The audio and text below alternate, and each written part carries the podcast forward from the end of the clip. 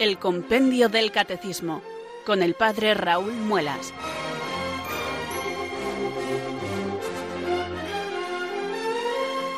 Muy buenas tardes, queridos oyentes de Radio María. Son las 4 las 3 en Canarias. Aquí comienza una nueva edición del programa El Compendio del Catecismo de la Iglesia Católica. Reciban desde Talavera de la Reina un saludo muy cordial del Padre Raúl Muelas, que un día más les habla desde estos micrófonos de Radio María, la radio de la Virgen, la fuerza de la esperanza. Sed todos bienvenidos.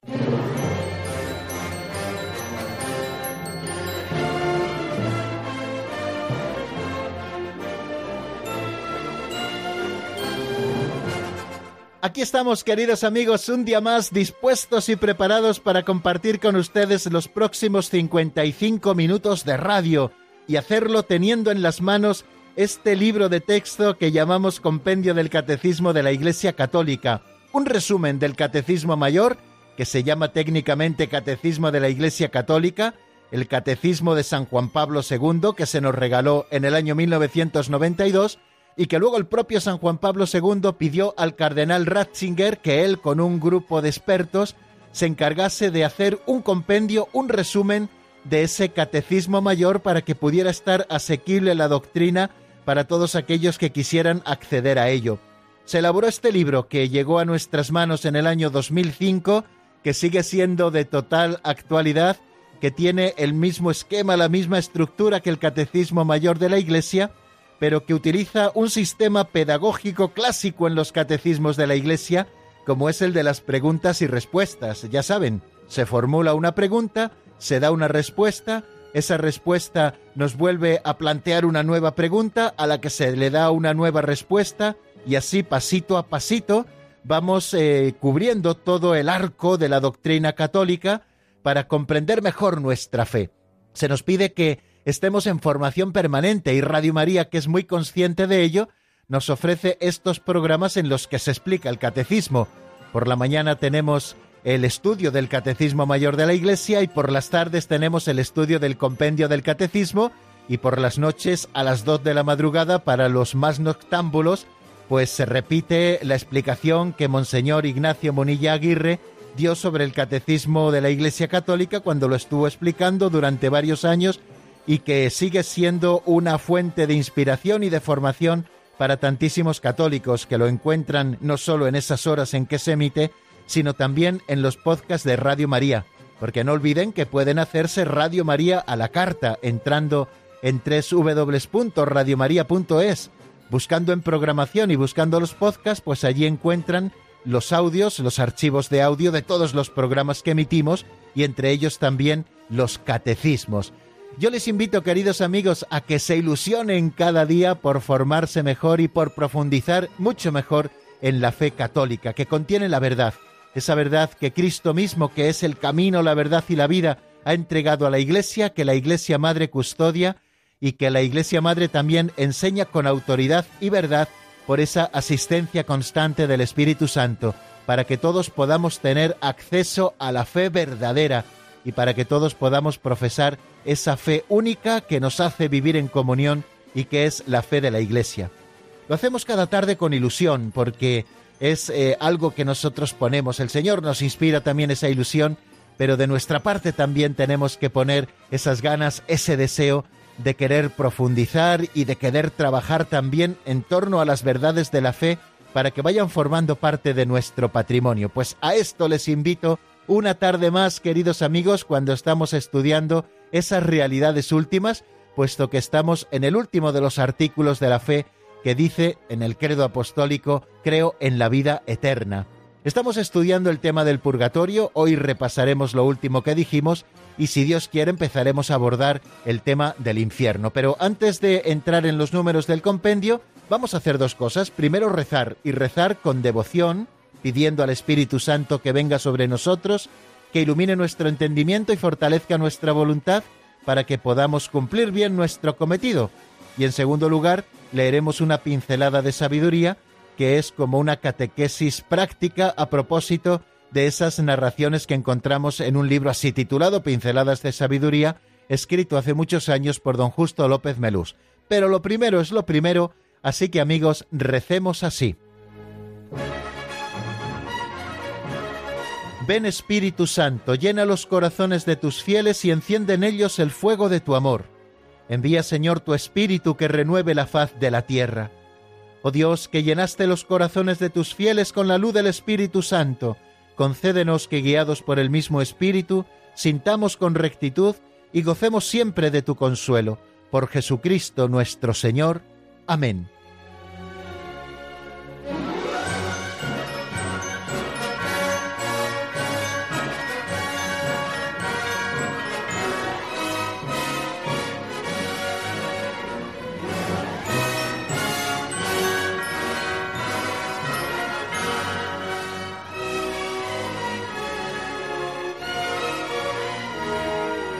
Y ahora sí ha llegado el momento de nuestro aperitivo catequético, así me gusta llamarlo, porque lo que pretende es abrir nuestro apetito para que luego podamos acceder a los grandes manjares que nos presenta el compendio del Catecismo de la Iglesia Católica. Y nuestro aperitivo catequético pretende aterrizar en cosas bien concretitas para que podamos vivir plenamente nuestra vida cristiana, que esta fe que nosotros profesamos vaya bajando a todas las dimensiones de nuestra existencia y podamos decir que todo lo que somos, todo lo que tenemos y todo lo que hacemos es verdaderamente cristiano. Espero amigos que les estén ayudando estas pinceladas de sabiduría para poder reflexionar sobre algunas cosas concretas. Lo hacemos así sin orden ni concierto, sino los temas que van saliendo en las pinceladas. Y yo les ofrezco la pincelada de hoy que se titula En su casa encontró la inspiración. Vamos a escucharla primero en la voz de Alberto.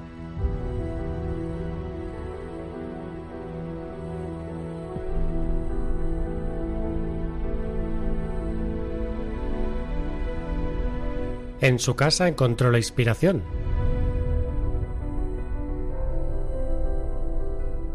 Un artista dijo un día a su esposa Me voy de viaje en busca de la inspiración para pintar una obra maestra. Un día vio a una novia el día de su boda. ¿Qué es lo más hermoso para ti? El amor. Pero ¿cómo pintar el amor? Luego encontró un soldado.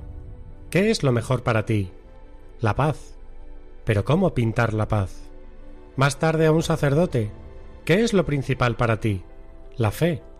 Pero ¿cómo pintar la fe? Cansado y decepcionado volvió a casa. La esposa lo acogió con ternura y entonces encontró el amor de que le habló la novia, y la paz de que le había hablado el soldado. Y cuando sus hijos lo besaban, vio en sus ojos la fe de que le habló el sacerdote. Así pues, en su hogar encontró resumida la inspiración que buscaba fuera de casa.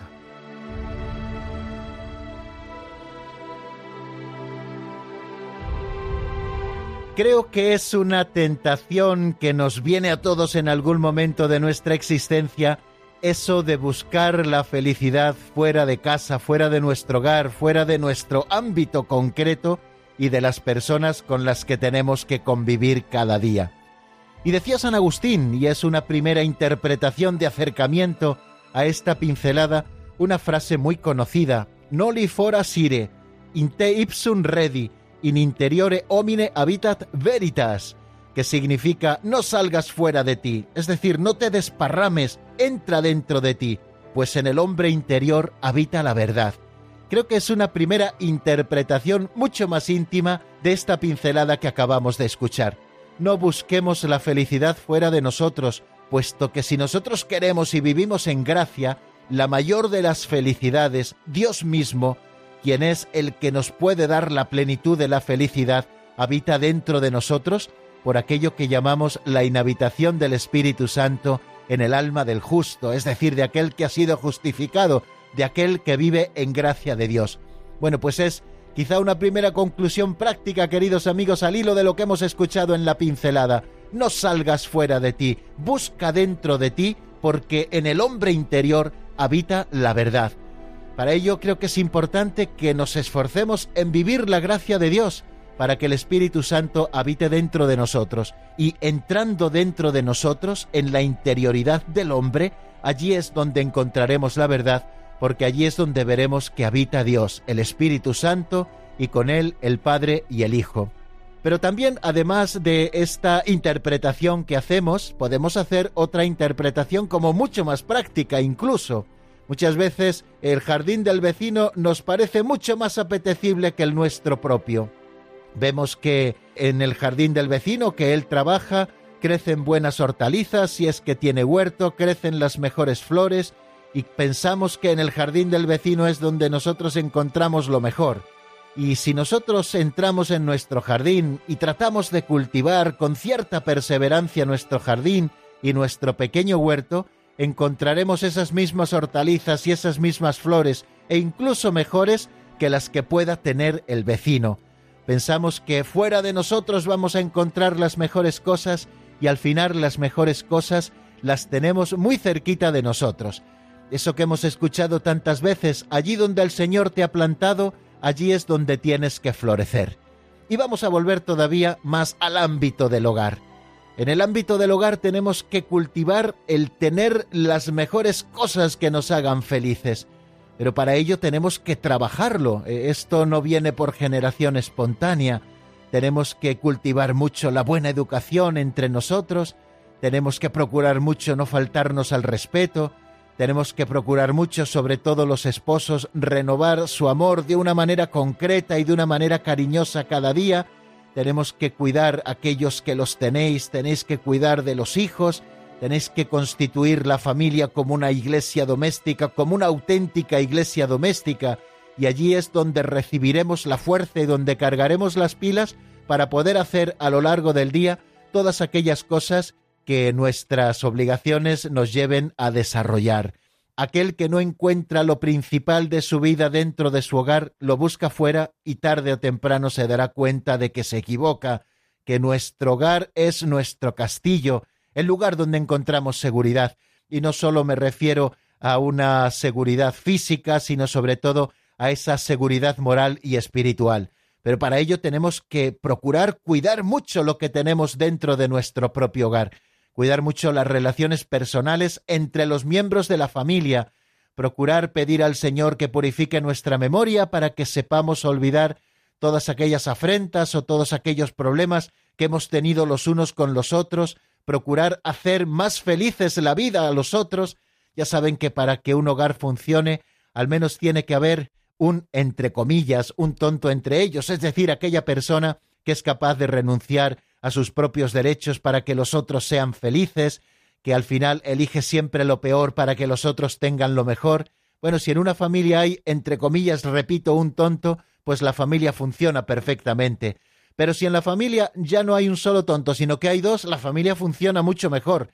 Y si todos los miembros de la familia son, entre comillas, vuelvo a repetir, tontos en este sentido, la familia será esa mayor fuente de inspiración. Así lo hemos visto en el ejemplo del pintor del que nos hablaba don Justo. Quería inspiración y salió fuera de casa. Se encontró una novia y la preguntó qué era lo más importante para ella y dijo que era el amor. Se encontró también a un soldado y le preguntó qué es lo más importante para ti y le dijo que era la paz.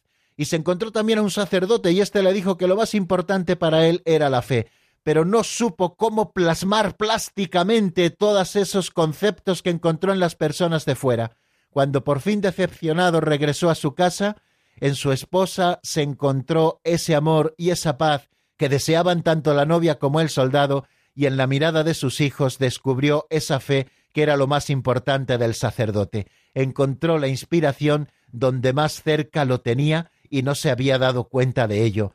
Pues ojalá, queridos amigos, nosotros nos demos cuenta de que muy cerquita de nosotros, en nuestro propio hogar, en nuestro propio ambiente, podremos encontrar la fuente de la felicidad, máxime si cuidamos esa interioridad viviendo siempre la vida de la gracia.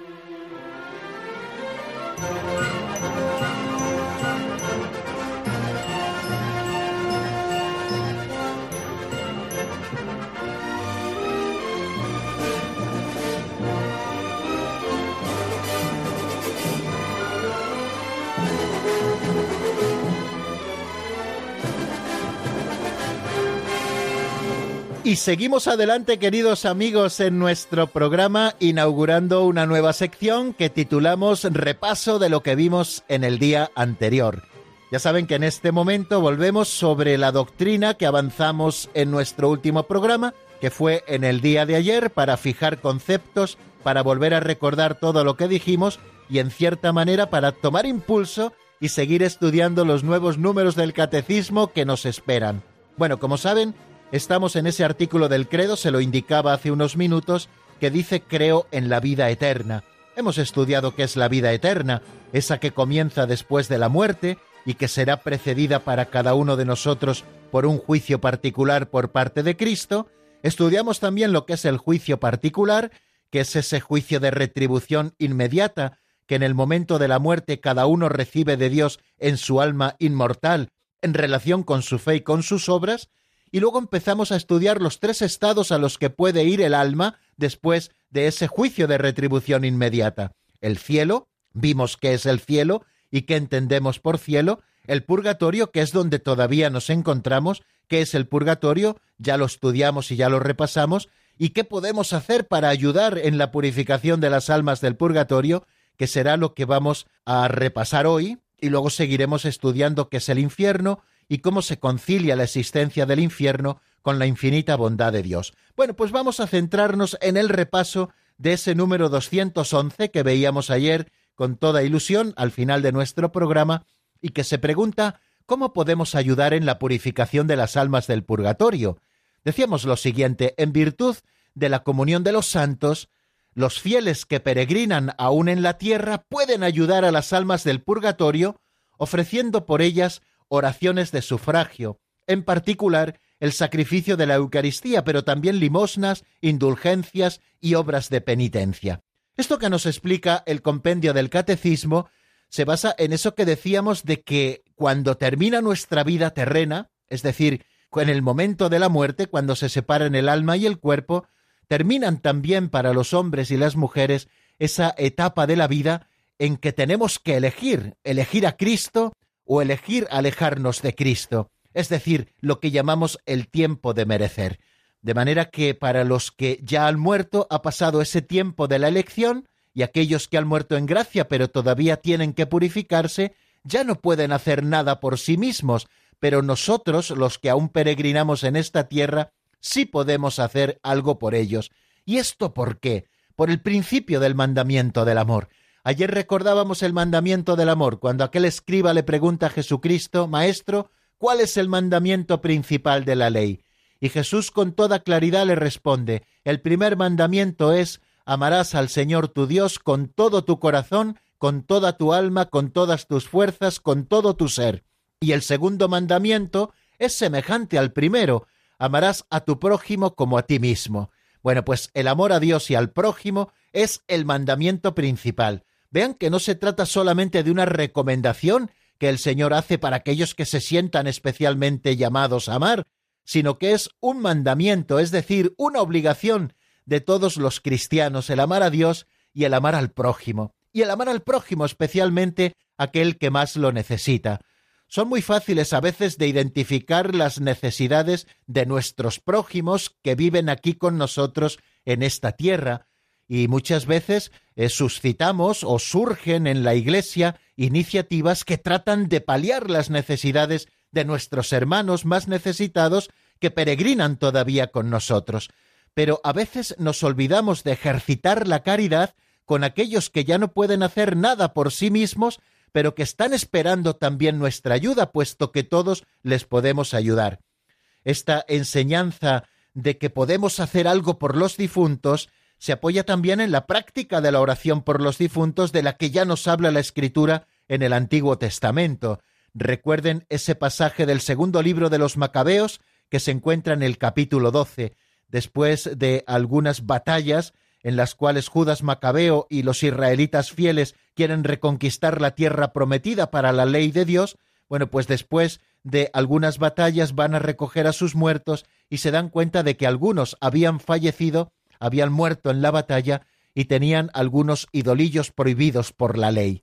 Y entonces Judas Macabeo, el caudillo del pueblo de Israel, hace una colecta de dos mil dracmas para que se ofrezca un sacrificio de expiación en Jerusalén y sean perdonados los pecados de aquellos que murieron teniendo esos ídolos en sus bolsillos, ¿no? esos ídolos cosidos a su ropa. Y esto nos dice la Sagrada Escritura, por eso mandó Judas Macabeo hacer este sacrificio expiatorio en favor de los muertos, para que quedaran liberados del pecado. Quiere decir que se puede liberar del pecado aquellos que han muerto en gracia de Dios, pero que han muerto con pecados veniales o que no han purificado ese reato de pena temporal que siempre va anejo a nuestros propios pecados. Y desde los primeros tiempos la Iglesia ha honrado la memoria de los difuntos y ha ofrecido sufragios en su favor, en particular el sacrificio eucarístico, para que, una vez purificados, puedan llegar a la visión beatífica de Dios. Y la Iglesia también recomienda las limosnas, las indulgencias y las obras de penitencia en favor de los difuntos. Bueno, bien claro aparece, queridos amigos, como vemos en este número 211, aquello que nosotros podemos hacer por nuestros difuntos. En primer lugar, ofrecer el santo sacrificio de la misa. Ha sido una tradición constante en la historia de la Iglesia el encargar misas por nuestros difuntos, para que el sacerdote, en su intención particular, ofreciera la Santa Misa por un difunto, para que ese difunto que pudiera estar en el purgatorio fuera aliviado de sus penas o incluso liberado ya para entrar en el cielo, ¿no? Por eso esto se sigue haciendo y esto la Iglesia sigue cultivándolo, ¿no? El que encarguemos misas por nuestros difuntos. Y no es tanto por el estipendio que luego hay que pagar, porque en muchos casos muchas personas encargan misas y luego no tienen posibilidades personales de dar ese estipendio, que es como una limosna al sacerdote para su sostenimiento, pero la misa se celebra igualmente, porque lo importante es ofrecer la Santa Misa por los que nos han precedido. Y también, no solo el sacerdote, sino también el que participa en esa Santa Misa, pues puede ofrecer la participación en la Santa Misa y puede ofrecer también la Sagrada Comunión si está debidamente dispuesto por esa alma del purgatorio o por las almas del purgatorio en general a las que quiere tener en cuenta en su oración. Por eso es importante que sigamos haciendo este acto de caridad importantísimo, ofreciendo la Santa Misa por nuestros difuntos, pero también ofreciendo otras oraciones. ¿Cuáles oraciones? Por ejemplo, el rezo del Santo Rosario. El rezo del Santo Rosario es un arma poderosísima para liberar aquellos que se encuentran en el purgatorio y que pronto puedan ver a Dios cara a cara. Por eso, muchas veces al terminar el rezo del Santo Rosario, rezamos primero por las intenciones del Papa y después rezamos también alguna oración por las ánimas benditas del purgatorio.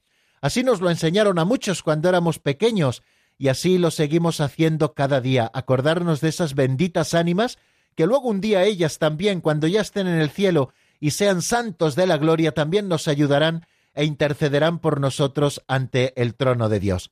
Nos habla, por lo tanto, este número 211 de ofrecer oraciones de sufragio, en particular el sacrificio de la Eucaristía. Nosotros también proponemos el rezo del Santo Rosario o esas otras oraciones que llamamos responsos por nuestros difuntos. ¿Por qué se llaman responsos? Porque son oraciones que normalmente se hacen de forma responsorial. Uno enuncia una parte y el que está rezando con él responde con otra parte. Y esa forma responsorial es la que da este nombre a estas oraciones en sufragio por los difuntos que llamamos responsos. Pero también podemos ofrecer limosnas. El ayuno, la oración y la limosna pueden servir también a las benditas ánimas del purgatorio. Cuando nosotros nos desprendemos de algo que es nuestro para aliviar la necesidad de los que nos rodean y lo hacemos con la intención de ofrecerlo por las benditas ánimas del purgatorio, también esa limosna les está aliviando en sus sufrimientos y le está permitiendo esa pronta liberación y esa pronta purificación para ver a Dios cara a cara. Y también otras obras de penitencia, los ayunos u otras penitencias que podamos hacer por nuestros hermanos difuntos que puedan estar necesitando de nuestra caridad y de nuestras buenas obras en su favor. Y también nos habla el número 211, y creo que esto es muy importante, de las indulgencias, ¿Qué son las indulgencias? Bueno, pues en ese depósito de los méritos de nuestro Señor Jesucristo, de la Virgen María y de todos los santos, ese depósito la Iglesia lo administra para condonar la pena temporal debida por nuestros pecados para aquellos que hagan determinados actos de piedad, que recen por las intenciones del Papa, que confiesen y comulguen cuando realizan ese acto de caridad, al menos una semana antes o una semana después, y entonces esas indulgencias se pueden aplicar bien por uno mismo para condonar también esa pena temporal de vida por nuestros pecados, o también las podemos aplicar las indulgencias por nuestros difuntos. Qué cosa tan bonita ahora que hay tanta facilidad para ganar indulgencias parciales o indulgencias plenarias, que nos acostumbremos a ganar algunas indulgencias plenarias cuando la Iglesia nos convoca a ellas y ofrecerlas también en sufragio por nuestros difuntos para liberarlos del purgatorio y que ya gocen del Señor por toda la eternidad. Todo lo que hagamos en favor de las almas del purgatorio, ellas jamás lo olvidan y luego nos ayudarán mucho a nosotros, como antes les decía. Por esto tenemos que ser muy devotos de las benditas ánimas del purgatorio. Fijaros qué cosa tan bonita nos decía San Juan Crisóstomo en una de sus cartas a los Corintios. Decía, llevémosles socorros y hagamos su conmemoración, se refiere a los difuntos. Si los hijos de Job fueron purificados por el sacrificio de su padre, ¿por qué habríamos de dudar de que nuestras ofrendas por los muertos les lleven un cierto consuelo? No dudemos, pues, en socorrer a los que han partido y en ofrecer nuestras plegarias por ellos. Pues amigos, aquí dejamos el resumen de lo que vimos en nuestro último programa y enseguida vamos a empezar a abordar el tema del infierno.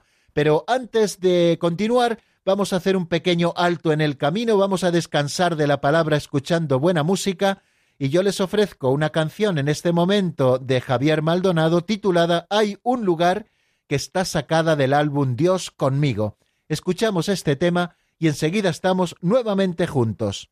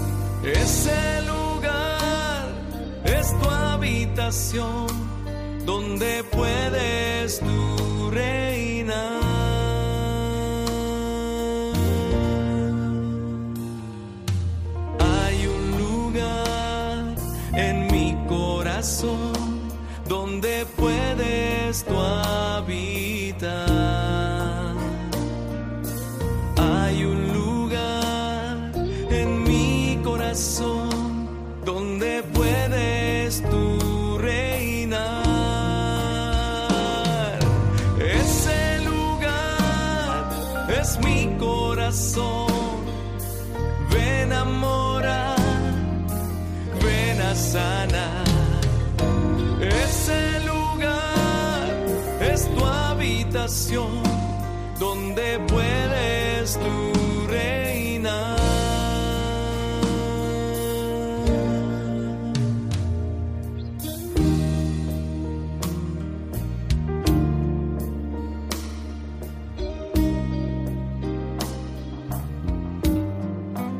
Quisiera invitarte, mi querido hermano y hermana en Cristo, a que en este momento, donde quiera que te encuentres, levantes tus manos al cielo, pero más que tus manos, que levantes tu corazón y que le puedas decir al Señor a través de este cántico, aquí hay lugar, aquí hay lugar en mi corazón, porque he hecho espacio para tantas cosas en este mundo que me han robado la paz. Ven Señor Jesús, ven a mi vida. Ese es mi corazón. Ven a morar, ven a sanar. Ese lugar es tu habitación donde puedes tú reinar.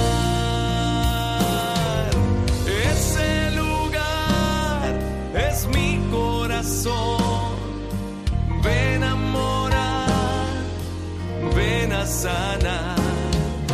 Ese lugar es tu habitación donde puedes tú reinar.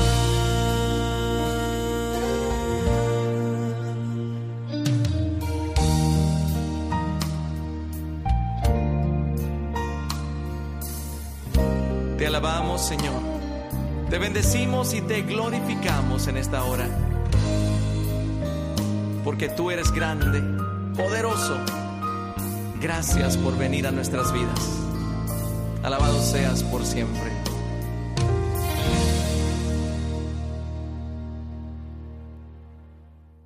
Están escuchando el Compendio del Catecismo con el Padre Raúl Muelas.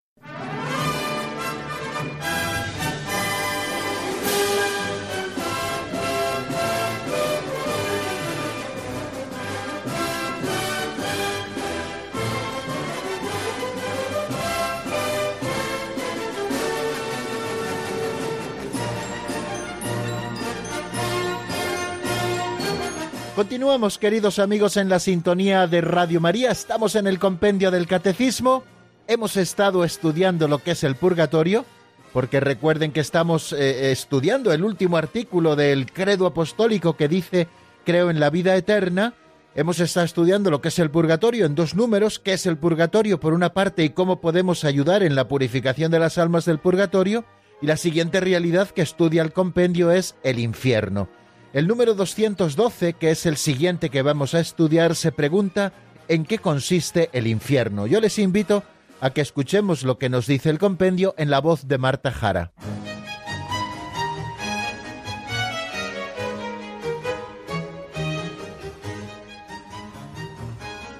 Número 212.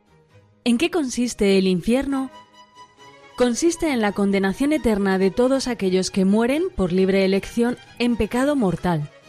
La pena principal del infierno consiste en la separación eterna de Dios, en quien únicamente encuentra el hombre la vida y la felicidad para las que ha sido creado y a las que aspira.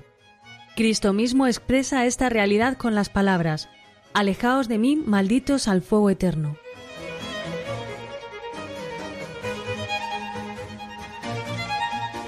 De una manera muy clara y con palabras muy sencillas nos expone, queridos amigos, el número 212 en qué consiste el infierno tal y como la Iglesia lo enseña. Consiste en la condenación eterna de todos aquellos que mueren por libre elección en pecado mortal. Esta es la primera frase. O sea que lo primero que nos explica esta primera frase es que la distinta suerte de los que mueren depende de su libre elección. Es decir, si han elegido vivir en Cristo o han elegido el pecado mortal lejos de Cristo. Vivir en Cristo supone la gloria con Cristo, vivir para siempre en Él, y vivir separados de Cristo, es decir, en pecado mortal, consiste en la condenación de estar apartados por toda la eternidad de Cristo. Continúa diciendo ese número 212 que la pena principal del infierno consiste en la separación eterna de Dios en quien únicamente encuentra el hombre la vida y la felicidad para las que ha sido creado y a las que aspira. Nos está hablando aquí el número este 212 del compendio, que la pena principal del infierno es lo que se ha llamado pena de daño, es decir, el sabernos separado eternamente de Dios. Luego explicaremos qué es eso de pena de daño y pena de sentido. Y continúa diciendo el número 212 que Cristo mismo expresa esta realidad con las palabras Alejaos de mí, malditos, id al fuego eterno, preparado para el demonio y sus ángeles, ¿no? Son palabras que dice el Señor en el juicio que se encuentra en Mateo 25 y en este caso en el capítulo 41. Bueno, pues tenemos más o menos planteado el tema de en qué consiste el infierno, que consiste en una condenación eterna es decir, tenemos que subrayar la palabra eterna, de todos aquellos que mueren por libre elección en pecado mortal. Volvemos al tema nuevamente de que Dios respeta siempre nuestra voluntad. Salvo que elijamos libremente amarle, no podremos estar unidos con Dios. Pero no podemos amar a Dios si pecamos gravemente contra Él, contra nuestro prójimo o contra nosotros mismos. Dice la primera carta del apóstol San Juan en el capítulo tercero, versículos 14 y 15, lo siguiente. Quien no ama permanece en la muerte. Todo el que aborrece a su hermano es un asesino, y sabéis que ningún asesino tiene vida eterna permanente en él. Jesucristo el Señor nos advierte que estaremos separados de Él si omitimos socorrer las necesidades graves de los pobres y de los pequeños, que son sus hermanos. El Señor dice, Apartaos de mí, malvados, id al fuego eterno preparado para el demonio y sus ángeles, porque tuve hambre y no me disteis de comer, tuve sed y no me disteis de beber, estuve desnudo y no me vestisteis, enfermo y no me visitasteis, en la cárcel y no vinisteis a verme. Y dirán los de su izquierda, Señor, ¿cuándo sucedió esto? Y el Señor les dirá, cada vez que no lo hicisteis con uno de estos mis pequeños y pobres hermanos, no lo estabais haciendo conmigo. Morir en pecado mortal sin estar arrepentido, ni acoger el amor misericordioso de Dios, significa permanecer separados de Él para siempre, por nuestra propia y libre elección. Este estado de eh, autoexclusión definitiva de la comunión con Dios y con los bienaventurados es lo que se designa con la palabra infierno. Esto último son palabras del número 1033 del Catecismo Mayor de la Iglesia. Estamos asomándonos a los referentes del Catecismo Mayor de la Iglesia a propósito de en qué consiste el infierno. También leemos en el Catecismo Mayor que Jesús habla con frecuencia de la gehenna y del fuego que nunca se apaga. Lo podemos encontrar en Mateo 5:22, lo podemos encontrar en Mateo 13:42, lo podemos encontrar en Marcos 9:43, 48, y este fuego que no se apaga está reservado a los que hasta el fin de su vida rehusan creer y convertirse, y donde se puede perder a la vez el alma y el cuerpo. Jesús anuncia en términos graves que enviará a sus ángeles que recogerán a todos los autores de iniquidad y los arrojarán al horno ardiendo. Esto lo encontramos en Mateo 13, 41, 42, y que pronunciará la condenación, alejaos de mí, malditos, al fuego eterno, como hemos citado ya en Mateo 25, 41. La enseñanza de la Iglesia, por tanto, afirma la existencia del infierno y su eternidad. Las almas de los que mueren en estado de pecado mortal descienden a los infiernos inmediatamente después de la muerte y allí sufren las penas del infierno, el fuego eterno, que es lo que se llama pena de sentido. La pena principal del infierno consiste en la separación eterna de Dios, en quien únicamente puede tener el hombre la vida y la felicidad para las que ha sido creado y a las que aspira.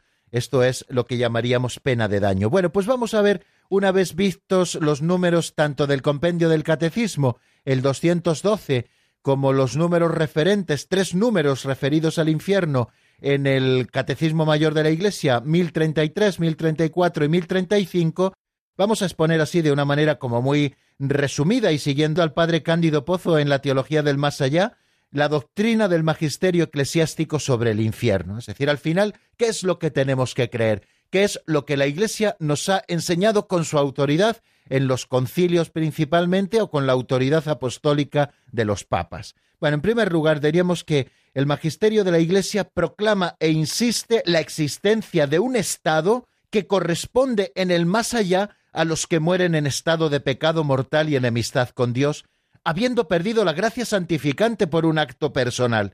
Con respecto a ese estado, el magisterio habla de dos elementos distintos de pena en el infierno.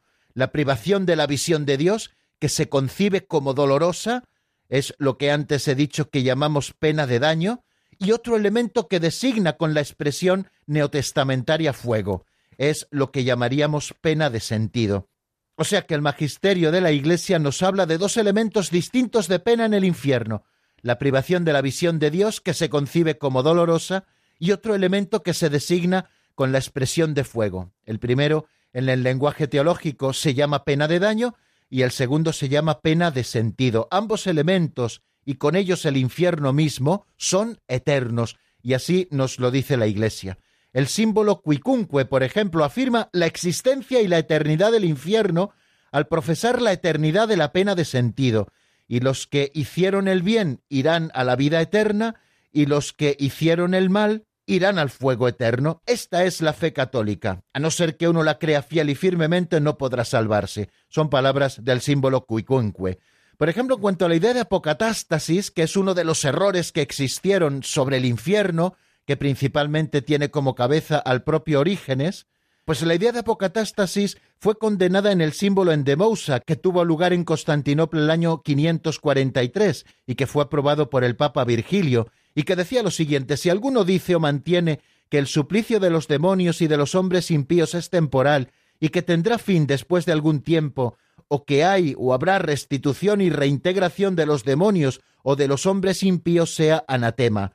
Fijaros cómo esta fórmula contiene una afirmación directa de la eternidad del infierno. La principal definición de la eternidad del infierno tuvo lugar en el cuarto concilio de Letrán, presidido por el Papa Inocencio III, y en la profesión de fe de este concilio se dice todos los cuales resucitarán con sus propios cuerpos que ahora tienen, para que reciban según sus obras, ya hayan sido buenas o malas, los unos con el diablo pena perpetua y los otros con Cristo gloria sempiterna. Y luego más adelante, tanto el segundo concilio de León como el concilio de Florencia utilizan la fórmula mas las almas de aquellos que mueren en pecado mortal actual o con solo el original descienden enseguida al infierno para ser castigadas, sin embargo, con penas desiguales. La fórmula parece que debe ser entendida según la explicación que ya había dado anteriormente Inocencio III, la pena del pecado original es la carencia de la visión de Dios, mas la pena del pecado actual es el tormento de la gehenna perpetua.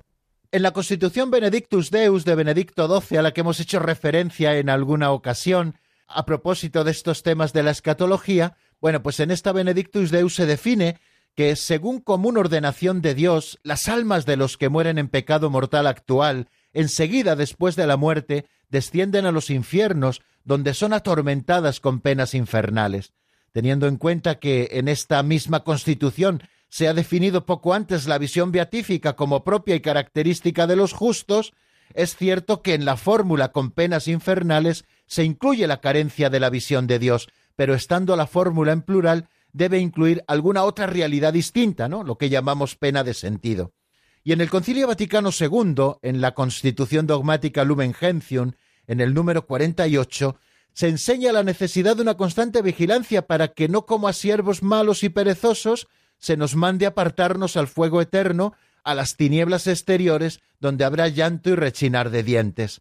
La intención por la que las palabras fueron introducidas en el texto fue la de afirmar la pena eterna del infierno. Poco después, en el mismo número 48 de Lumen Gentium, se citan las palabras del Evangelio de San Juan 5:29, estas palabras en las que se habla de la resurrección de vida y de la resurrección de condenación. Se conciben como complemento de las otras palabras referentes al infierno que acabamos de decir.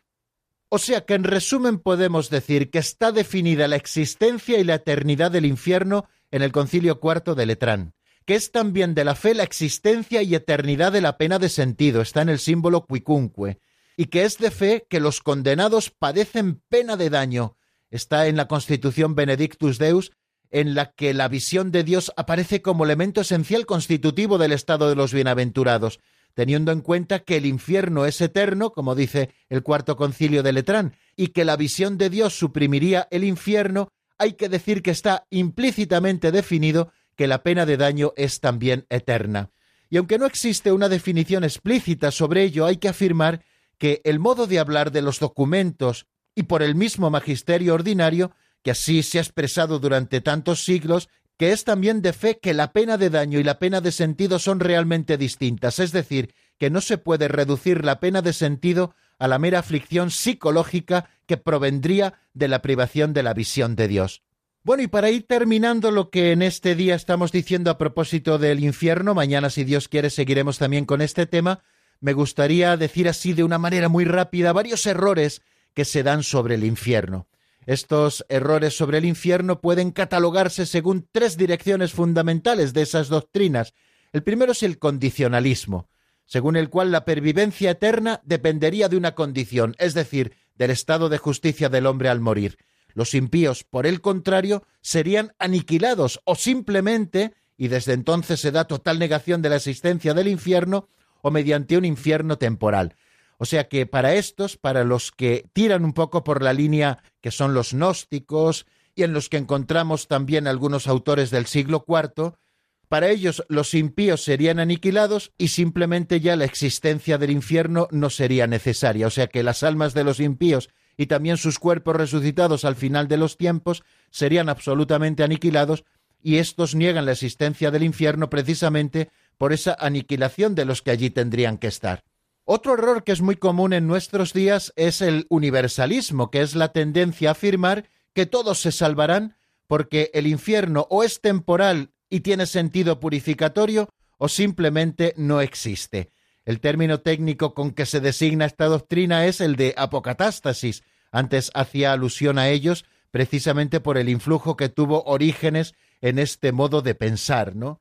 Eh, afirmar que todos se salvarán y el infierno al final es, digamos, como el purgatorio, es temporal y tiene un sentido purificatorio o simplemente acaban definiendo que no existe.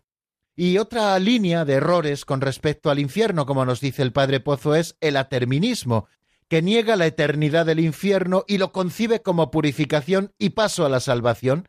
El paso se realiza por una conversión personal del condenado, pero difiere del apocatástasis o del universalismo porque, según Orígenes, después de, la apocatástasis hay nuevas separaciones de Dios y con ellas el comienzo de un nuevo ciclo, y el ciclo de separación, purificación y apocatástasis se repetiría eternamente. Bueno, como ven, errores sobre el infierno siempre se han dado, negaciones sobre el infierno siempre se han dado, pero yo creo que la doctrina católica está muy clara sobre su existencia, sobre su eternidad, sobre la pena de daño que será una separación eterna de Dios, también sobre las penas de sentido y tantas cosas como hemos visto al hilo de esto que hemos citado de los concilios. Voy, hoy como que hemos dicho muchas cosas, mañana en el resumen, queridos amigos, trataremos de, bueno, pues volver sobre ellas explicándolas quizá de una manera más sencilla una vez que ya tenemos la estructura hecha. Si ustedes quieren llamarnos, tienen a su disposición un número de teléfono que es el 910059419. 910059419. Les invito a que vayan marcando aquellos que lo deseen mientras escuchamos algunos compases de un tema de Matt Maher titulado Burning in My Soul. Enseguida estamos nuevamente juntos.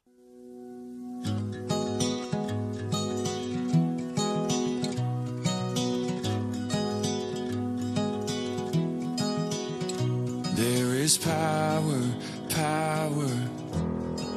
Here in this hour, this hour. We're all together, together. Waiting here as one. There is power, power. Here in this hour, this hour. We're all together, together, waiting here as one.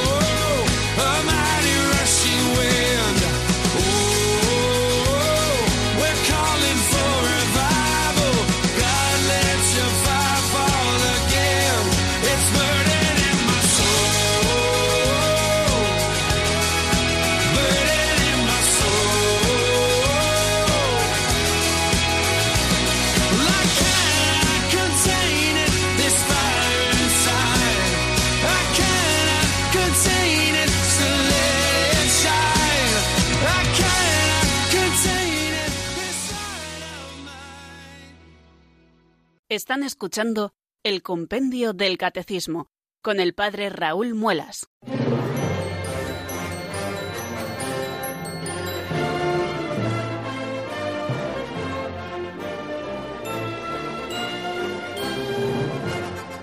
Bueno amigos, nos quedan algo así como 10 minutos para que sean las 5 de la tarde y comience otro programa en Radio María, pero vamos a aprovechar este tiempo, por lo menos estos cinco últimos minutos, para que pueda entrar alguna llamada de nuestros oyentes, esos que marcan el 91005 9419 y nos vamos hasta la localidad de Reus, desde donde nos llama nuestro buen amigo José María. Buenas tardes y bienvenido, amigo. Hola, buenas tardes, padre. Mira, yo me refería a ver si mm, creo que tendría, perdón, tendría que aclarar un poco lo de, estar separado de Dios, que lo ha concentrado en que venid porque tenía hambre y no me dices de comer. Vale, esto es clarísimo. Pero también hay que tener en cuenta que dice a veces eh, que eh, vende todos sus bienes o da a los pobres y da de comer y de beber y esto y no tiene caridad, es, es que no está unido a Dios, es como un metal, un metal que hace ruido pero no, no vive en Dios. O sea, y luego si vemos a Jesucristo cuando me dicen los de tu padre y tu madre, dice mis padres, los que viven en mí, los que confían en Dios para ser felices, son los que cumplen los mandamientos. O sea, que creo que se tienen que cumplir todos los mandamientos. Claro, no cumplir los mandamientos porque sea una ley, para vivir en Cristo. Porque dice, los que los que mis hermanos son los que viven en gracia de Dios y para vivir en gracia de Dios hay que cumplir los mandamientos y para cumplirlos hay que saberlos y se tienen que enseñar en catequesis, etcétera. Quería hacer esa observación para no simplificar mucho la cosa. Bueno, es todo.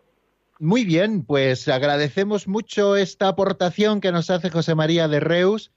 Es siempre precisas y siempre enriquecedoras, claro que sí. Además, eh, bueno, pues es verdad. Quiero decir que evidentemente cuando estamos explicando, por ejemplo, tal y como nos lo plantea el Catecismo de la Iglesia Católica, en qué consiste el infierno, pues ya lo vemos muy claro, que consiste en la condenación eterna de todos aquellos que mueren por libre elección en pecado mortal. ¿eh? Y morir en pecado mortal es, pues ya saben, pues eh, estar separados de Dios por haber renunciado a la vida de la gracia y haber preferido el pecado, en habiendo materia grave con plena advertencia y total libertad, por supuesto. Y, las obras por sí mismas no bastan, ¿no? Hay que hacerlas con caridad también el Señor mismo nos lo decía.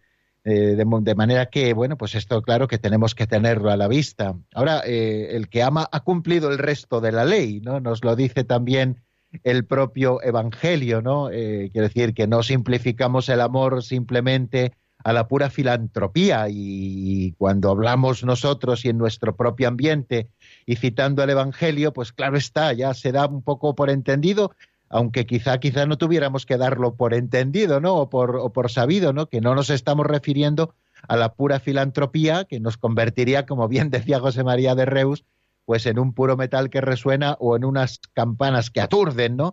Eh, sino que efectivamente cuando nosotros estamos hablando de practicar las obras de misericordia, es practicarlas desde la caridad, que es el amor de Dios que nosotros hemos recibido por la propia gracia, y que nosotros también ponemos en práctica con Dios mismo, amándole con su propio amor y amando también a nuestros hermanos como Dios, como Dios nos ama, ¿no?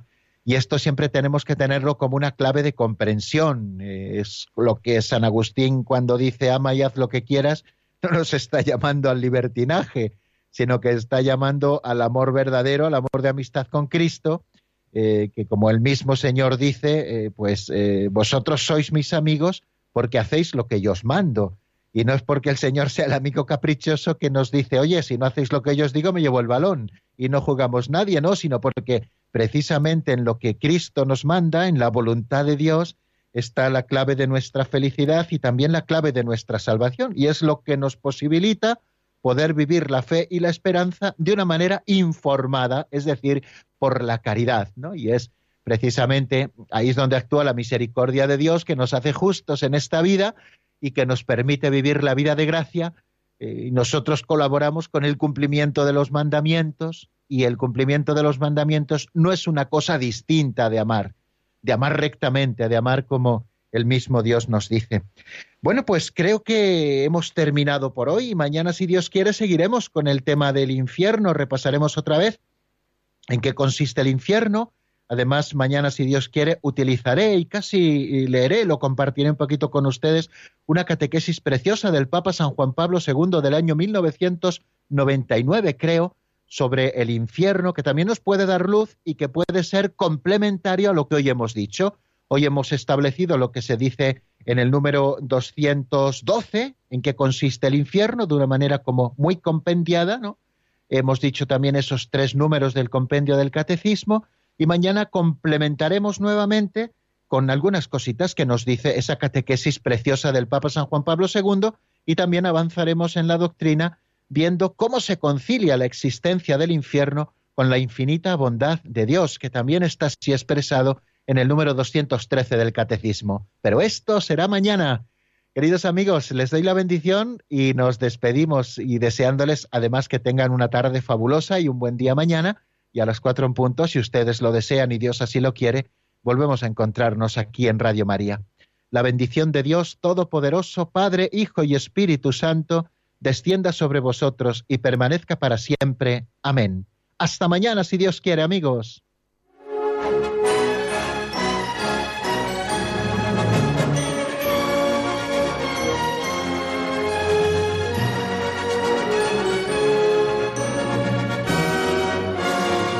El Compendio del Catecismo con el Padre Raúl Muelas.